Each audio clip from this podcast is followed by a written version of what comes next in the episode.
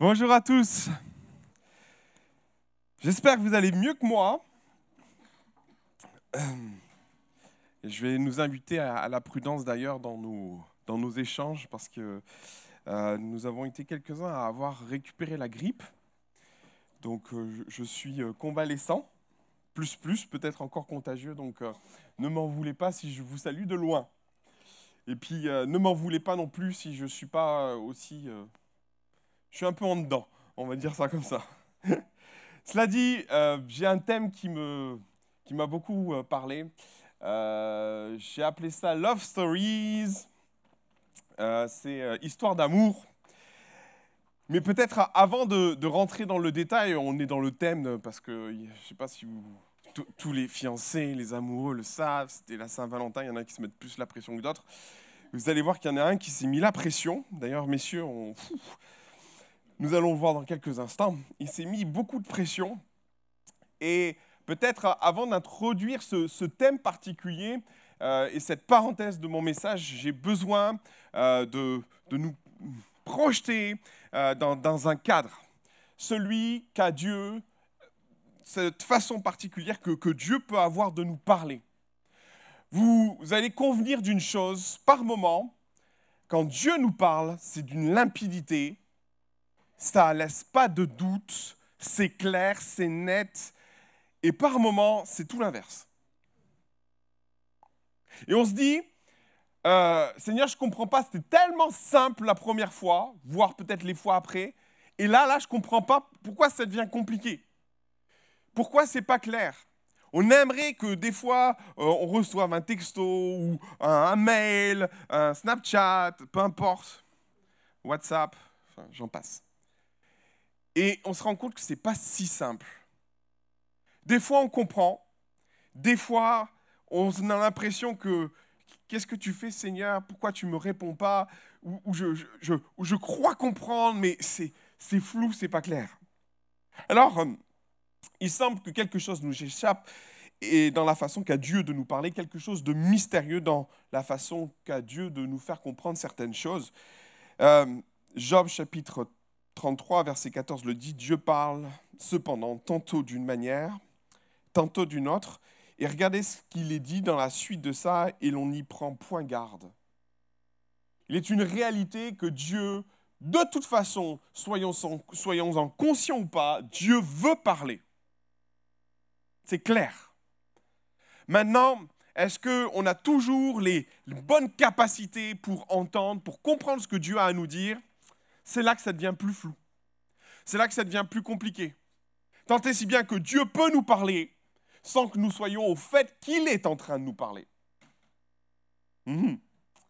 Nombre chapitre 12, verset 6, c'est un texte moi, qui me revient souvent sur mon cœur. Et on est dans un conflit où le, grand frère et la grande sœur de, Moïse cherchent querelle à Moïse et Dieu est en train de justifier Moïse, est en train de justifier auprès du frère et de la sœur de Moïse qui Moïse est. Et dans les mots qui sont dits, écoutez bien mes paroles, lorsqu'il y aura parmi vous un prophète, ça serait déjà bien un prophète. C'est dans une vision que moi, l'Éternel, je me révélerai à lui. Et dans un songe que je lui parlerai. Autrement dit, parce qu'il faut comprendre et lire entre les lignes, ça sera énigmatique. Les songes et les rêves sont jamais euh, de but en blanc. Regardez les, songes et les rêves que, que, la plupart des hommes de Dieu vont faire, euh, à commencer par Joseph jusqu'à Pierre, dans tous les éléments de révélation, il y a toujours un, élément énigmatique, mystérieux dans la compréhension à donner aux choses. Vous êtes d'accord avec moi? Aussi, le texte est en train de dire, voilà, moi je vous dis, vous aurez un prophète, ça sera toujours pas clair, même quand je vais lui parler à lui. En gros, c'est ça. Et il dit, il n'en est point comme serviteur Moïse, il est fidèle dans toute ma maison, je lui parle bouche à bouche, je me révèle à lui sans énigmes, c'est très clair. Et il voit une représentation de l'Éternel. Pourquoi donc n'avez-vous pas craint de parler contre mon serviteur, contre Moïse? On se rend compte que volontairement, dans la façon qu'a Dieu de nous communiquer, ça peut être régulièrement de façon énigmatique et pas clair. Il y a des raisons à ça. Je ne pourrais pas forcément trop trop rentrer dans le détail de ça et du pourquoi et du comment. Il y a plein d'explications à donner, mais ce n'est pas le but de mon message ce matin. Je ne veux pas m'éloigner et rentrer dans un autre thème. Cela dit, quand on comprend cette réalité, que Dieu a des voix et des façons de nous parler qui ne sont pas forcément celles que nous souhaiterions, moi je me suis mis en quête d'essayer de comprendre. Je ne sais pas si vous, avez fait le même schéma, le même fonctionnement. À un moment donné, je me suis dit, je me suis posé, je me suis dit, bon Seigneur, euh, si tes voix, ta façon de communiquer sont au-dessus des miennes, comment je peux rattraper le truc, essayer de, de compenser la chose, parce que moi, j'ai besoin que tu me parles, même quand j'ai l'impression que tu ne me parles pas. Car en effet, souvent, Dieu nous parle, mais nous ne sommes pas toujours réceptifs. Alors, euh, de ce constat, j'ai fait une expérience euh, particulière euh, dans la façon que Dieu m'a communiqué certaines choses. Et au-delà de l'avoir expérimenté moi-même, j'ai trouvé intéressant que Paul ait posé des mots sur cette façon particulière et l'une de ces façons particulières qu'a Dieu de parler.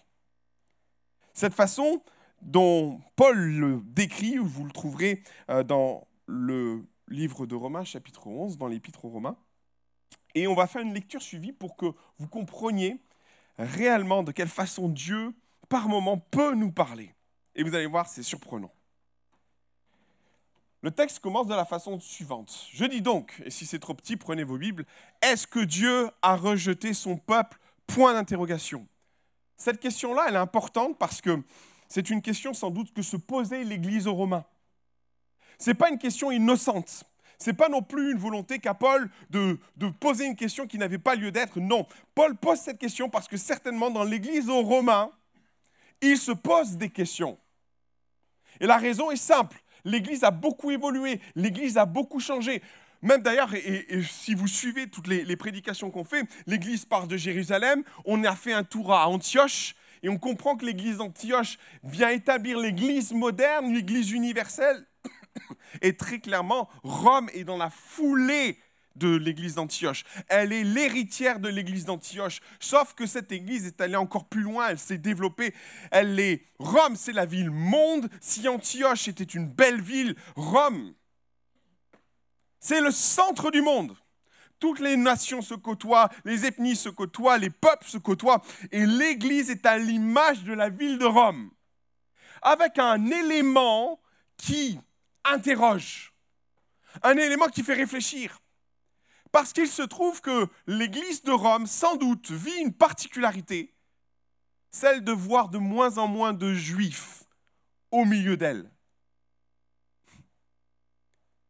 Alors, quand les gens vont faire le constat, et la plupart des chrétiens de l'époque de l'Église de Rome vont se dire, bah, c'est vrai, le salut est venu des Juifs, l'Église a commencé parmi le peuple juif, mais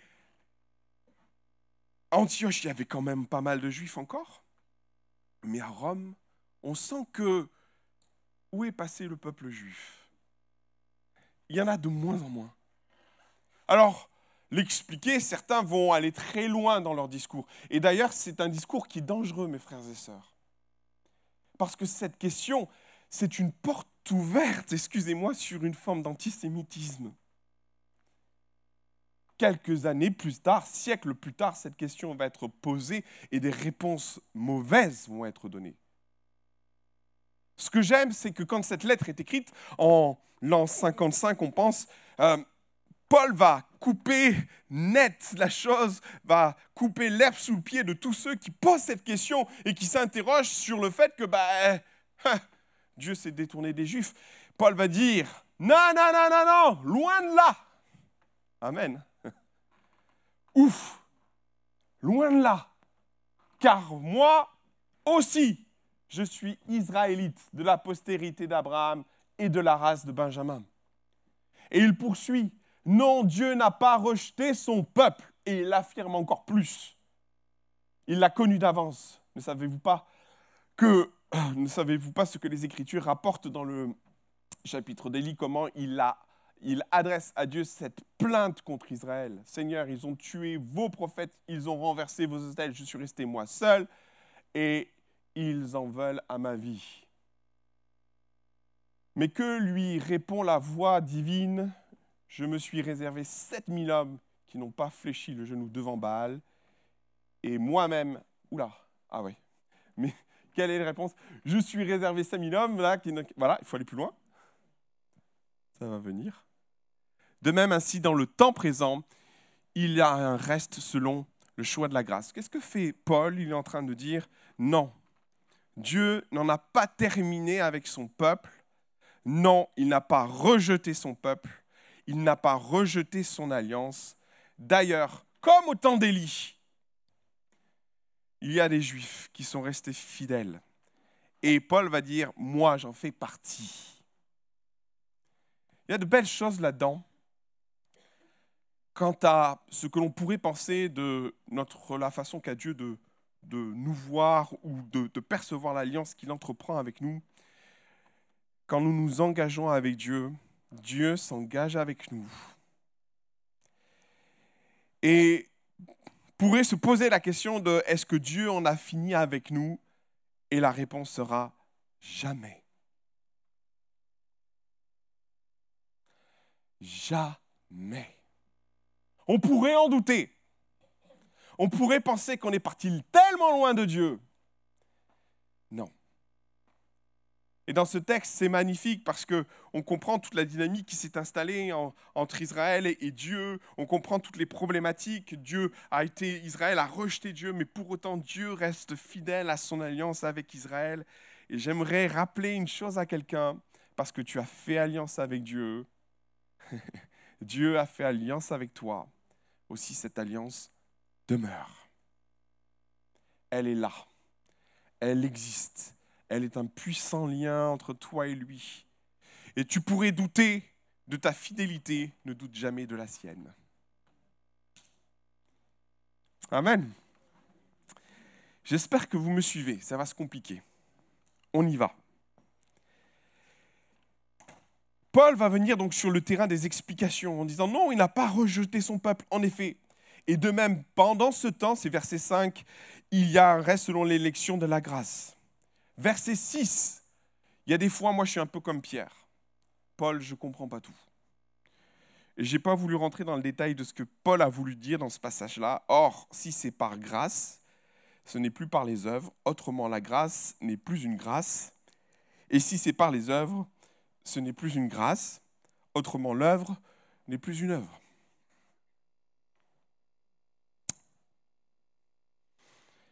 Je comprends certaines choses, mais il y a des éléments qui mériteraient d'être éclaircis. Mais ce n'est pas le propos.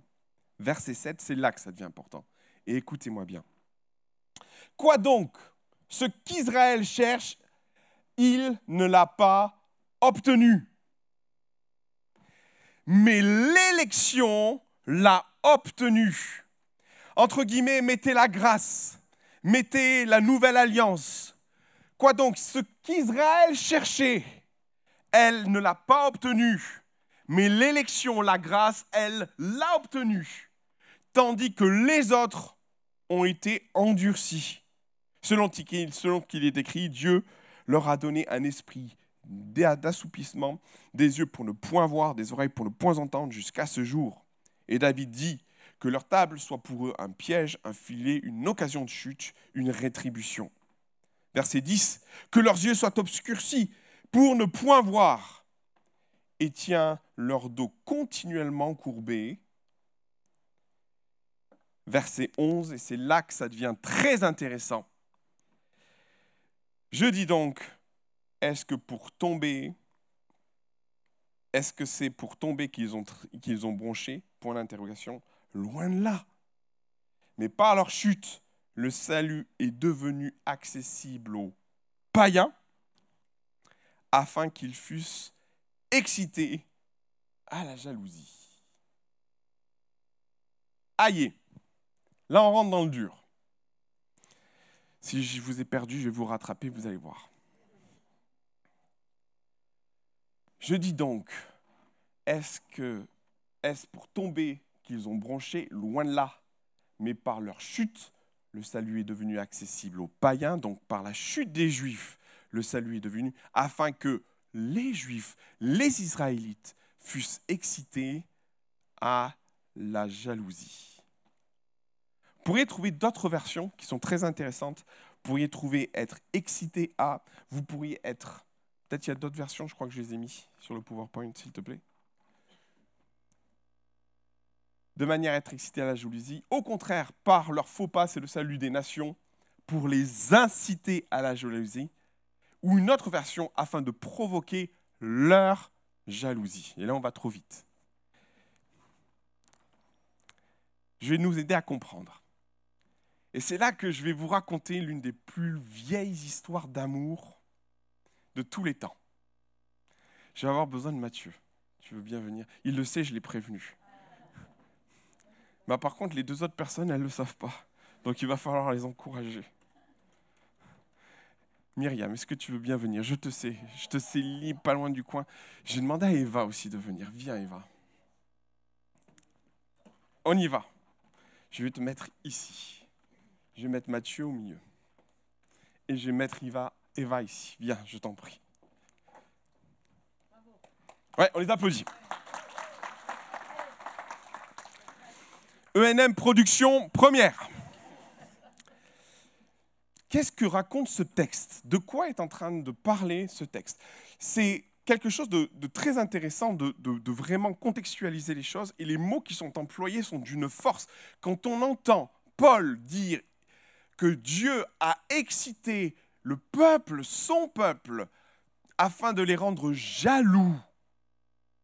Quand on l'entend, et les versions vont dans ce sens-là, provoquer, hum, provoquer, c'est intéressant provoquer. Provoquer. La provocation est un mode de communication. Dans le couple, on connaît bien ça. Je ne sais pas ce que vous en pensez. Il y a plusieurs manières de provoquer les choses. Le but, c'est de peut-être faire quelque chose, dire quelque chose qui va amener l'autre à réagir. Alors le propos n'est pas de dire si c'est bien ou pas bien, mais on sait tout ce que c'est que la provocation dans un couple. Bien, généralement, ça, s'accompagne de mots comme jamais ou euh, toujours. Tu rends jamais tes scènes.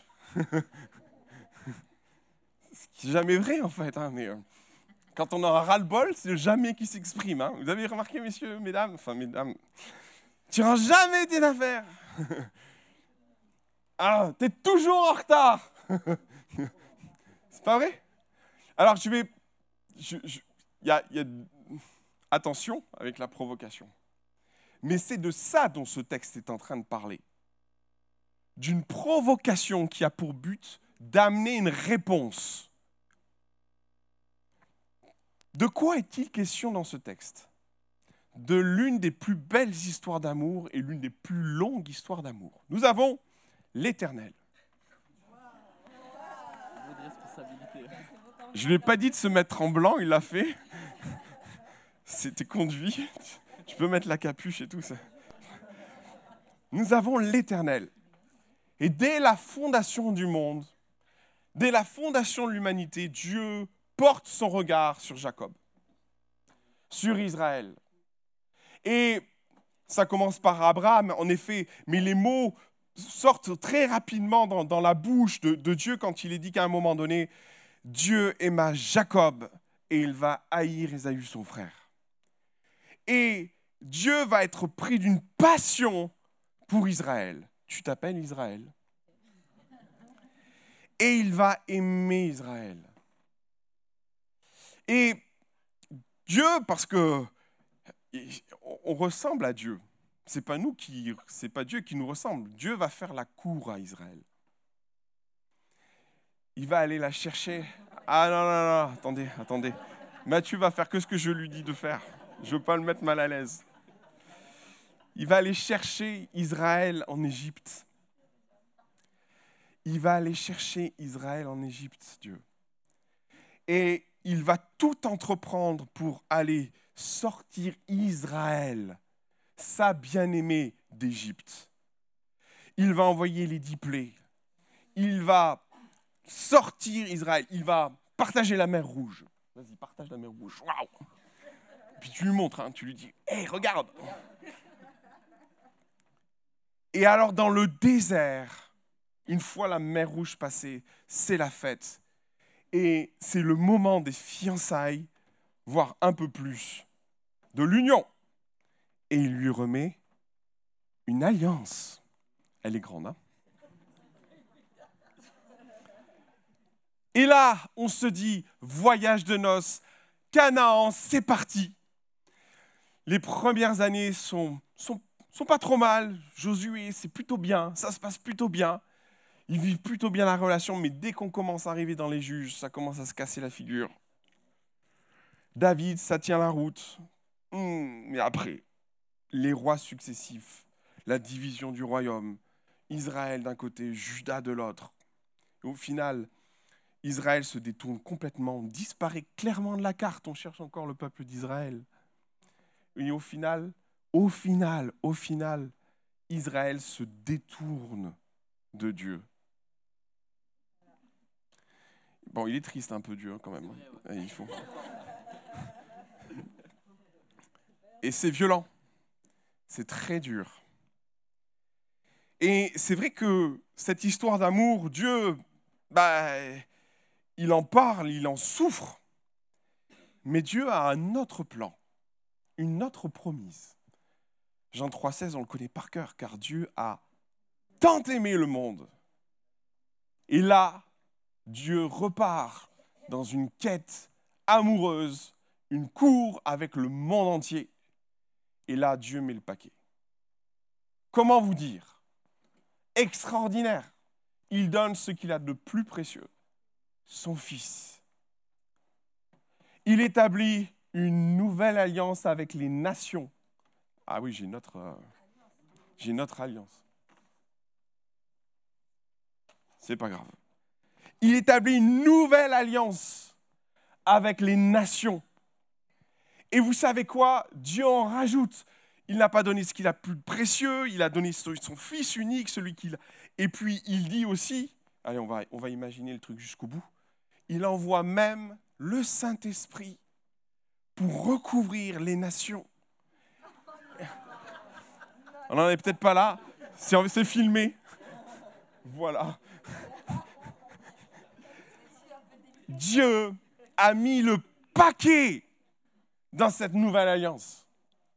Et même, on pourrait se dire, punaise, t'en as fait quand même un peu plus pour les nations que ce que t'en as fait pour Israël. Est-ce qu'on peut remettre le texte, s'il te plaît? Regardez. Il faut remonter. Voilà, verset 7. Que dirons-nous donc? Ce qu'Israël cherche, il ne l'a pas obtenu. Mais ce que Dieu a choisi par la grâce, eux l'ont obtenu. Tandis que les autres, bah, Israël, ils ont été aveuglés. Dieu a mis le paquet sur les nations.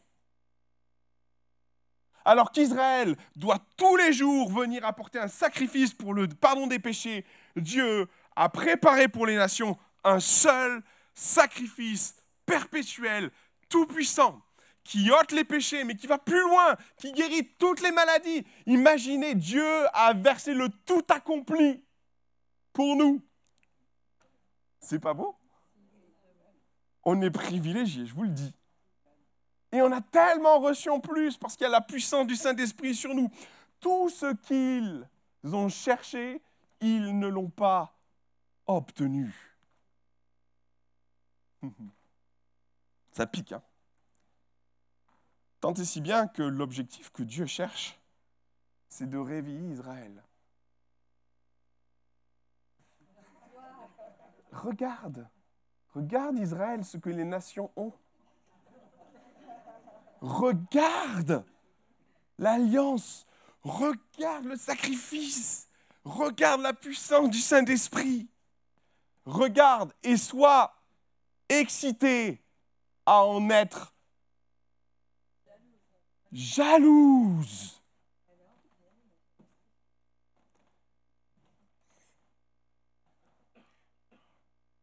C'est ça dont le texte est en train de parler.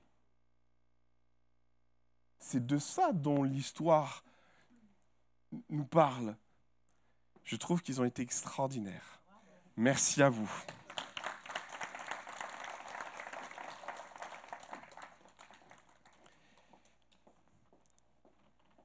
Ce texte nous plonge dans cette histoire d'amour que Dieu a avec deux nations ou deux groupes de personnes, la nation d'Israël et le monde dans son entier. Et Dieu poursuit un objectif. Il est passionné d'Israël, mais il est passionné des nations, il aime les nations de tout son cœur, mais Dieu suit deux objectifs précis. Autant il veut aimer les nations, mais derrière, il envoie une communication à Israël. Et il lui dit, Israël, regarde, regarde comme les nations sont bien loties avec moi. Regarde comme cette, alliance les a bénis. Regarde tout ce qu'ils ont. Ils ont un sacrifice perpétuel.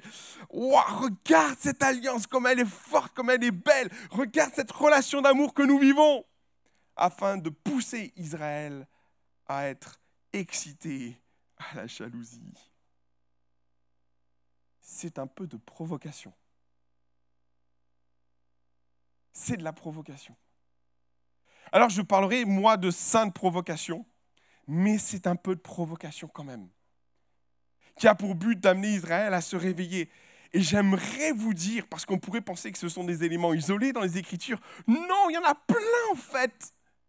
Il y en a tellement qu'à un moment donné, il faut se poser la question, si des fois dans nos vies, Dieu ne nous parle pas par la provocation.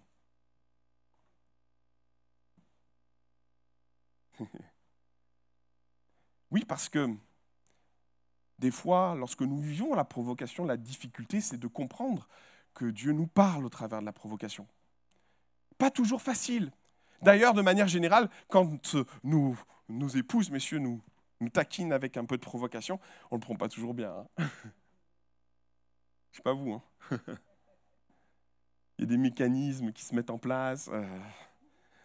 Euh, et très clairement, ce qui est important à comprendre, c'est que quand Dieu nous fait passer par le chemin de la provocation, et vous allez voir, on va prendre des exemples très clairs des Écritures, on ne réagit pas toujours bien. D'ailleurs, dès, le, départ, ça ne se passe pas bien pour Cain. On est en face d'une situation où Cain a son frère Abel qui apporte un sacrifice, Cain apporte un sacrifice, et les deux là vont pas recevoir le même accueil de la part de Dieu. Aussi, ben, Cain va devenir jaloux d'Abel. Dieu va aller voir Cain et va lui dire hey, Cain, là, là, attends, oh, pop, pop, pop. Moi, je sais que tu peux faire mieux, Cain. Je sais que tu peux faire mieux. Et tu vas faire mieux, j'en suis sûr. Sauf que Cain va se laisser avoir et Dieu va lui dire Mais il y a le péché qui couche à l'entrée de ta porte, Cain, fais attention, fais pas de bêtises. Qu'est-ce que va faire Cain Il va tuer son frère. Ce qui est très difficile dans ce que nous vivons par moments et quand Dieu passe par les schémas de communication qui sont par moments une forme de provocation, c'est de comprendre que Dieu nous aime. Il n'y a pas de volonté de faire mal ou de détruire. D'ailleurs, quand je parle de sainte provocation, par moment, dans les provocations que nous pouvons nous faire les uns aux autres en tant que couple, ou même dans certains, contextes, par moment, il n'y a pas toujours une volonté de, bien, bienveillante dans les échanges, faire réagir l'autre parce que nous-mêmes on est blessés. Là, par moment, la provocation est une façon d'exprimer une souffrance qui est en nous. Quand Dieu utilise le chemin de la provocation, c'est une pure action d'amour. Et quand il entreprend la démarche auprès de Caïn, de discuter avec lui, de, lui faire prendre conscience de certaines choses, Caïn le vit mal, le comprend mal, le saisit mal. Il est jaloux de son frère. Et toute cette, cette jalousie va se transformer en péché. Il va tuer son frère Abel. Pas toujours évident de voir dans les provocations que Dieu permet dans nos vies. Et vous allez voir, de voir l'amour de Dieu. Pourtant, il faut s'en convaincre ce matin. Quand Dieu passe par le chemin de la provocation dans nos vies, comme il le fait pour Israël, c'est qu'il nous aime passionnément. Il cherche à rattraper Israël au travers de ça. Il cherche pas à amener Israël sur le terrain de la frustration. Non, quand il vient sur le terrain de ce qu'il donne aux nations et qu'Israël le voit et pousse Israël à, être excité dans sa jalousie, provoque Israël à devenir jalouse, Dieu sait ce qu'il est en train de faire. Il espère qu'Israël à un moment donné va se réveiller et va se dire mais c'est aussi pour nous. On est aussi l'épouse. On est aussi appelé à, à être ce peuple de Dieu. Pas évident. Hein Pas évident. Il nous provoque, c'est vrai, car il veut nous faire comprendre quelque chose. Il y a un texte fascinant, et, vous allez voir, on, va commencer à rentrer dans le domaine des éléments de communication que Dieu peut employer pour nous faire comprendre certaines choses. Il nous aime, il veut nous faire comprendre des choses. Il y a ce texte magnifique, qui avait une référence, mais je crois que c'est 2 Samuel chapitre 6. J'ai plus mes notes. On y est. Ce texte fait référence à David et l'arche de l'alliance. Vous connaissez ça? David veut absolument rapatrier l'arche de l'alliance à Jérusalem. Et là, David essaie de bien faire les choses. Il entreprend le voyage. Et puis pendant le voyage, l'arche est déséquilibrée. Vous voyez le passage? Et là, vous avez un pauvre gars qui essaie de faire de son mieux, qui essaie de rattraper l'arche de l'alliance, Usa. Et Usa, il est foudroyé parce qu'il va toucher l'arche de l'alliance. Vous connaissez ce texte, ça vous parle? Et là, la suite de ça, enfin, David est contrarié de ce qu'Usa meurt sur le coup.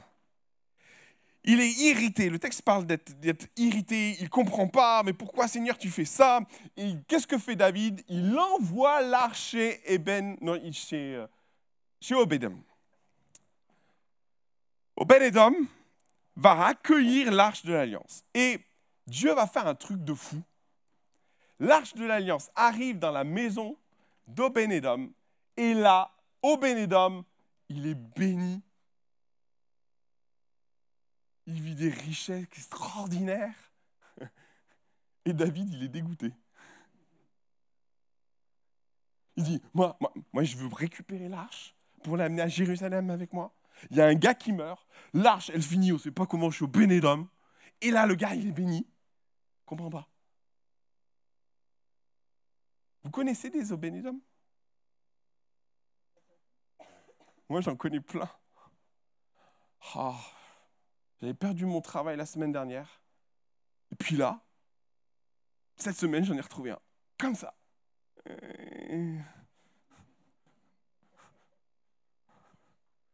Vous en connaissez des gens qui, ont plein de bénédictions tout le temps à vous raconter sur ce qu'ils vivent avec Dieu? Vous les connaissez, non? On les aime, hein Ma petite dose. Tout ce qu'ils font, ils entreprennent, c'est réussi, ça marche du tonnerre. Ah, oh, Dieu s'est montré fidèle, hein, oui. Hein. Hmm, on est content pour toi. Hein. On va prier pour tous les obénédom, hein que Dieu les bénisse, puis que Dieu nous aide à les aimer aussi. euh, par moments, Dieu place à nos côtés des obénédom. Est-ce que vous le savez ça? Des gens qui excitent notre jalousie, entre guillemets. Et Dieu suit un but précis là-dedans parce que par moments, on ne se rend pas bien compte de certaines choses ou leur bénédiction soulève en nous des, des, des Seigneur, mais je, veux vivre ça, moi. Oh Pourquoi lui vit et moi et Clairement, Dieu utilise ce schéma de provocation dans nos vies pour susciter quelque chose en nous. Déjà, la personne qui le vit ouvre la voie et nous amène à penser c'est possible. Déjà, rien que le fait que ça devienne possible, alors on finit par formuler les choses. Ah ben écoute, Seigneur, si tu... Alors moi, hein, on y va. Hein.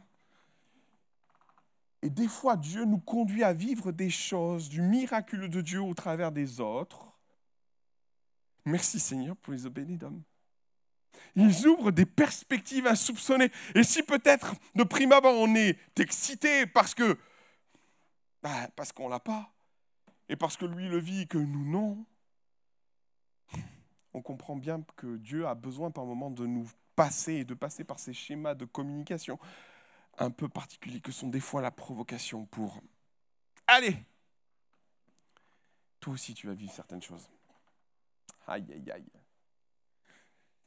Hmm. Merci Seigneur pour les obénédums. Hein Mais il est clair que par moments, nos schémas de, ou nos, nos visions et nos perspectives sont tellement limitées que Dieu a besoin de placer à côté de nous des obénédums qui sont au bénéfice d'une grâce par moments insolente qui nous amène à croire que à un moment donné cette grâce là elle est aussi pour nous sauf que peut-être que notre foi manquait d'espace peut-être elle manquait de puissance peut-être elle manquait de vision peut-être elle manquait d'amplitude et il a fallu qu'au Bénédom nous explique que la bénédiction est possible.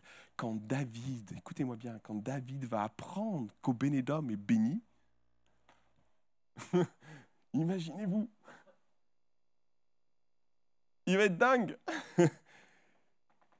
Alors du coup, on va dire au roi David, l'Éternel a béni la maison d'Obénédom et à, et euh, tout ce qui est à lui, pardon, à cause de l'arche de l'alliance. Eh ben, qu'est-ce que fait David? Ah, On y va Attendez, ça le fait réagir, vous avez vu? Ah, Provocation, réaction. David s'est pas fait prier, hein. il se mit en route.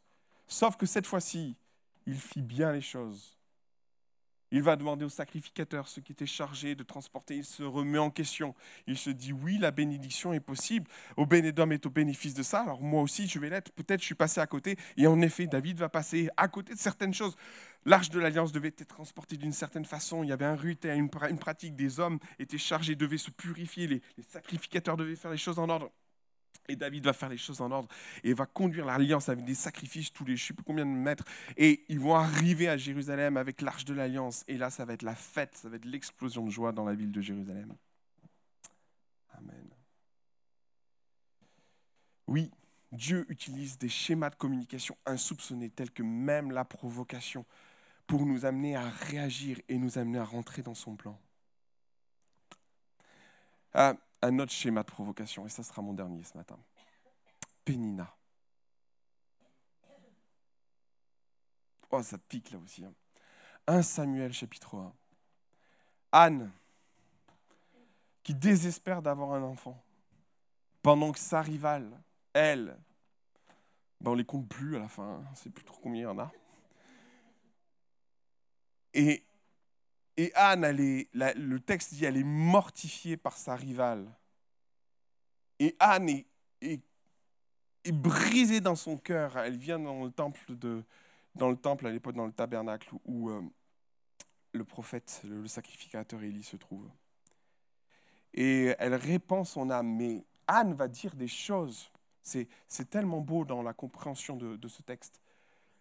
Il faudrait aller un petit peu plus loin dans le texte, si tu veux bien si tu veux prendre le, texte exactement tel qu'il en est. Alors oui, Anne est stérile.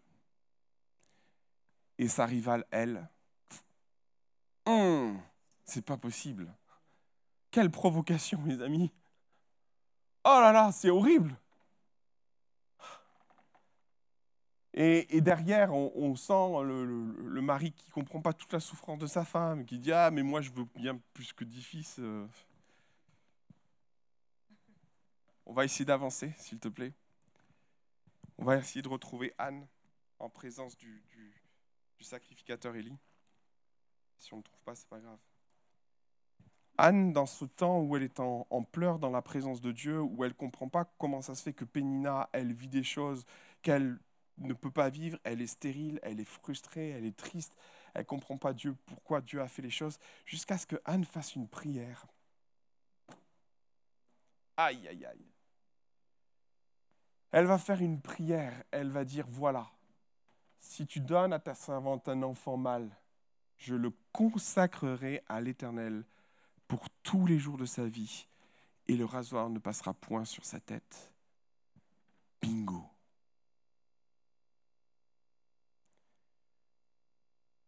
Dieu utilise par moments le schéma et le moyen de la communication, de la provocation pour nous amener à vivre le plus que Dieu veut nous amener à vivre. Il y a des décisions qui sont le fruit de, situations complexes, il y a des décisions que nous prenons.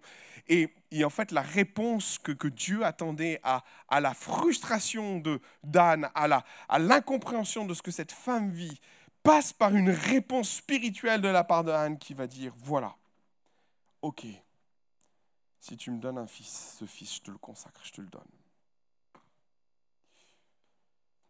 Là-dessus, le, sacrificateur, je tiens au prophète, non, c'est le sacrificateur, il y arrive, voit cette femme, et je vais vous passer les détails, il va dire à cette femme, dans un an, à la même époque, tu auras ton fils. Waouh Par moments, Dieu est obligé de nous faire passer par ces, ces temps de, de provocation où on ne comprend pas, mais on les aime, les péninas. Vous en connaissez aussi des péninas Vous en avez eu autour de vous des péninas ça, peut être, aussi un pénino, on est d'accord. Hein C'est pas, de souci. Il n'y en a pas que pour les dames. Hein. Au Bénédom, Pénina, Abel.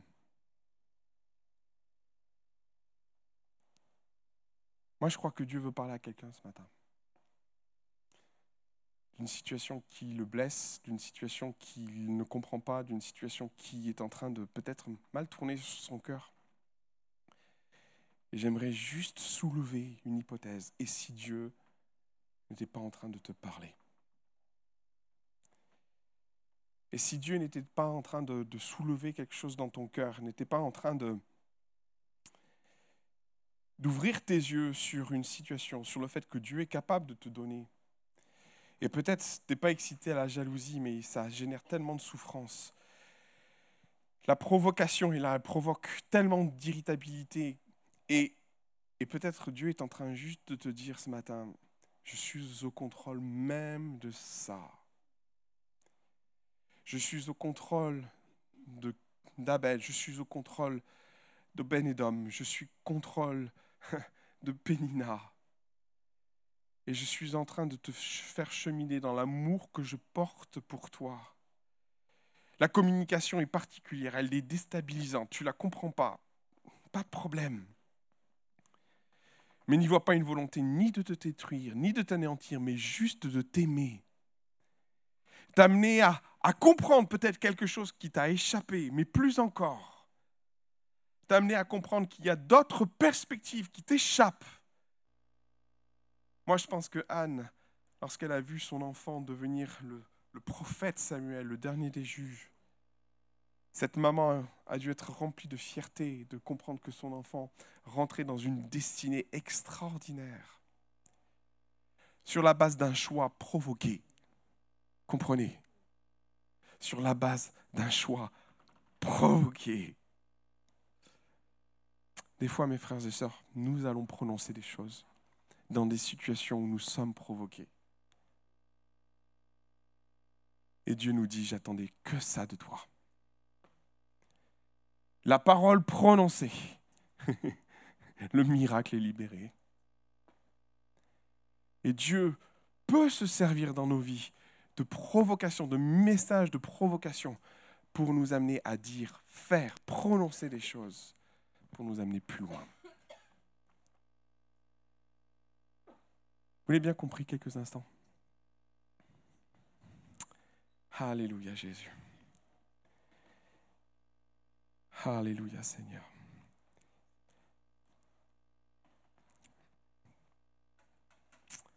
Je voudrais prendre un temps, un temps d'appel parce que je, je crois qu'il y a un virage compliqué à vivre pour certains. Il y a peut-être une décision, une parole de foi prononcée. Il y a peut-être une remise en question qui doit être entreprise. Il y a peut-être une compréhension nouvelle à donner aux situations peut-être que tu vis dans ton entourage. Et j'aimerais t'interpeller ce matin sur ce que Dieu est sans doute en train d'opérer dans ta vie. Peut-être même tu t'es dit cette semaine, cette personne, elle m'a provoqué. Ce collègue de travail m'a provoqué. Derrière ces, ces éléments de communication qui poussent à la réaction, j'aimerais t'encourager à avoir la bonne. Ne pas prendre le parti de Caïn, qui à la provocation est allé tuer Abel. Ne te trompe pas de combat. Ne te trompe pas d'adversaire. Ne te trompe pas d'ennemi non plus. Parce que par moments, nous sommes notre propre ennemi. Et Caïn était son propre ennemi dans l'histoire. Face à Obénédom, combien Dieu a placé autour de moi d'Obénédom. Mes frères et sœurs, écoutez-moi bien. Et vous savez, quand on entend les bénédictions, les premières bénédictions, on est ravis. Hein. On bénit Dieu. Ah, c'est super encourageant, c'est merveilleux. Mais quand c'est tout le temps, tout le temps, tout le temps, tout le temps, tout le temps, à un moment donné, on finit par dire hey, oh, c'est bon. Moi, j'en vis pas autant là. Et combien Dieu m'a parlé au travers d'Obédénom qu'il a placé autour de moi. Et m'a poussé à comprendre que ce qu'il donnait à Obédénom, il voulait me le donner à moi. J'aimerais te dire que tu pourrais devenir le prochain Obédénom de quelqu'un. Je voudrais t'encourager à penser que les bénédictions d'Obédénom n'étaient pas que pour Obédénom, elles étaient appelées à être pour David. Elles sont pour toi. Et derrière cette provocation, il y a une volonté que Dieu a de te dire, il y a autre chose, mon enfant. Il y a autre chose que ce que tu vis. Il y a autre chose à vivre que ce que tu vis. Et par moments, ça prend la, pire des formes, une pénina.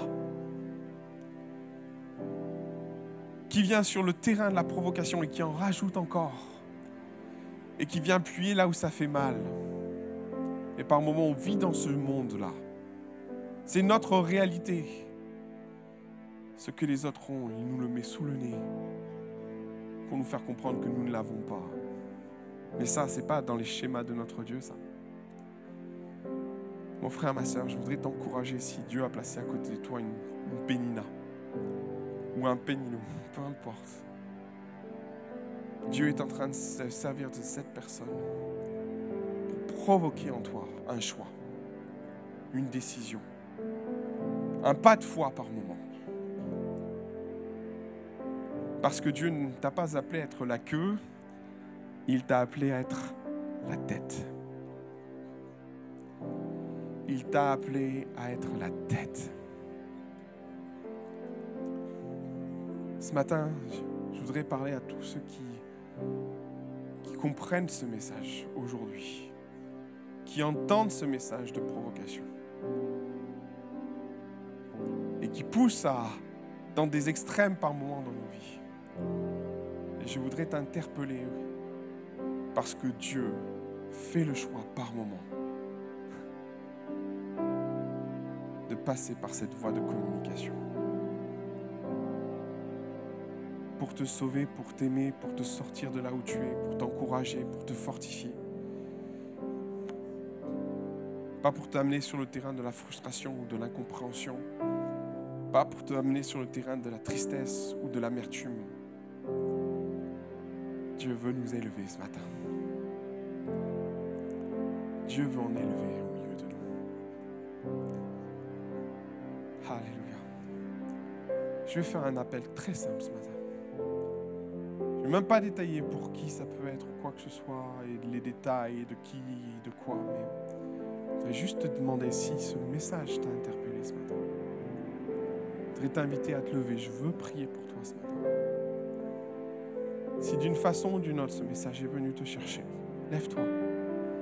Lève-toi simplement. Est-ce qu'il y en a d'autres qui veulent se lever ce matin? Je veux prier pour toi. Je veux prier pour toi s'il te plaît.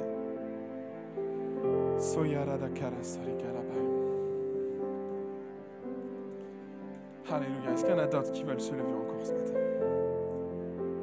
Je voudrais vous inviter à prendre cette liberté ce matin de dire Seigneur Jésus, Seigneur Jésus, j'entends ce message.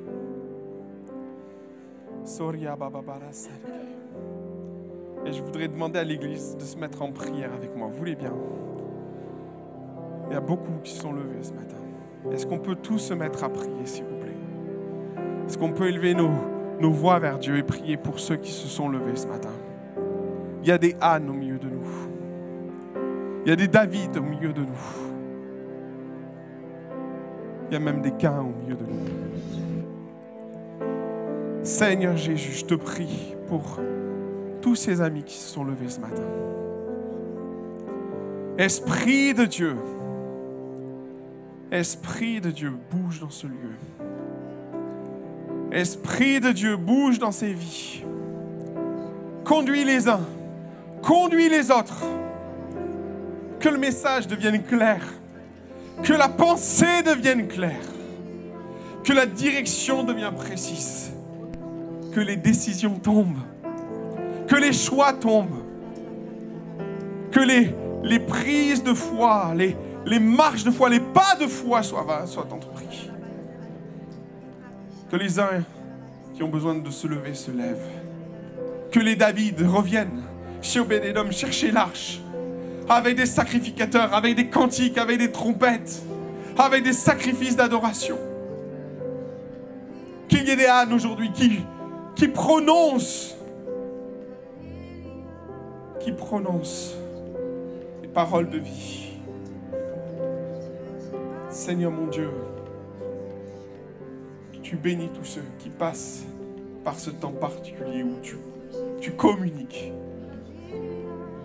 et où tu parles d'une façon particulière au cœur. Esprit de Dieu, Esprit de Dieu agit au milieu de nous. Que l'arche rentre à Jérusalem. Que des Samuel naissent et plus encore nom de Jésus. Au nom de Jésus. Que les frustrations cessent. Et qu'elles laissent place à la bénédiction dans les vies.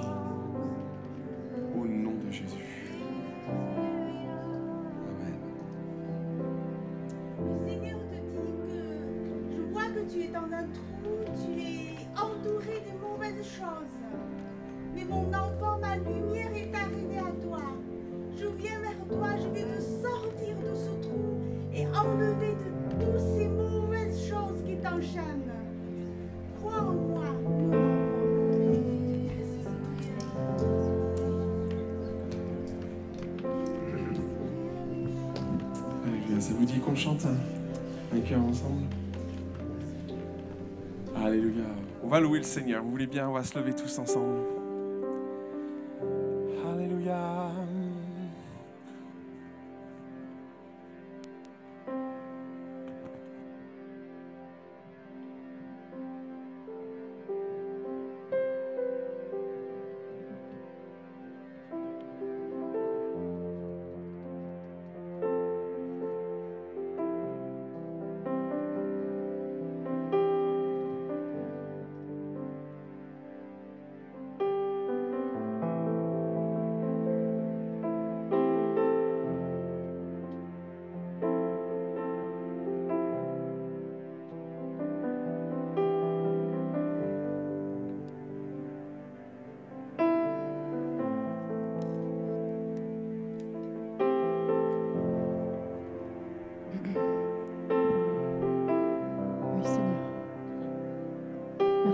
Dans l'adversité, quand nous ne comprenons pas, tu es celui qui nous montre le chemin, qui ouvre le chemin, qui ouvre la mer pour goûter à tes bénédictions, Seigneur.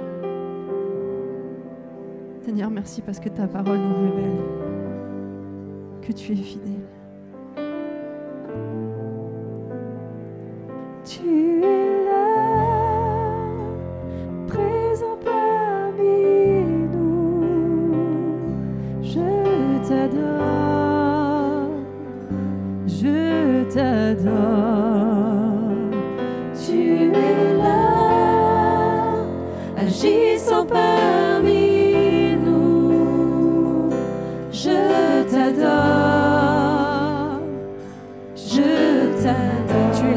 parmi nous.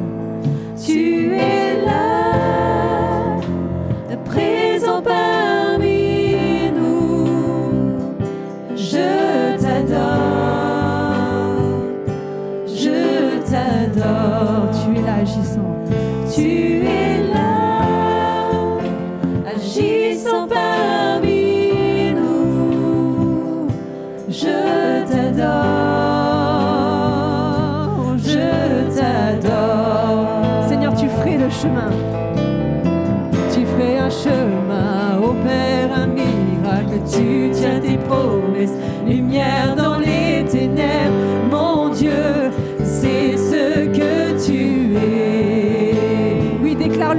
tu ferais un chemin, tu ferais un chemin.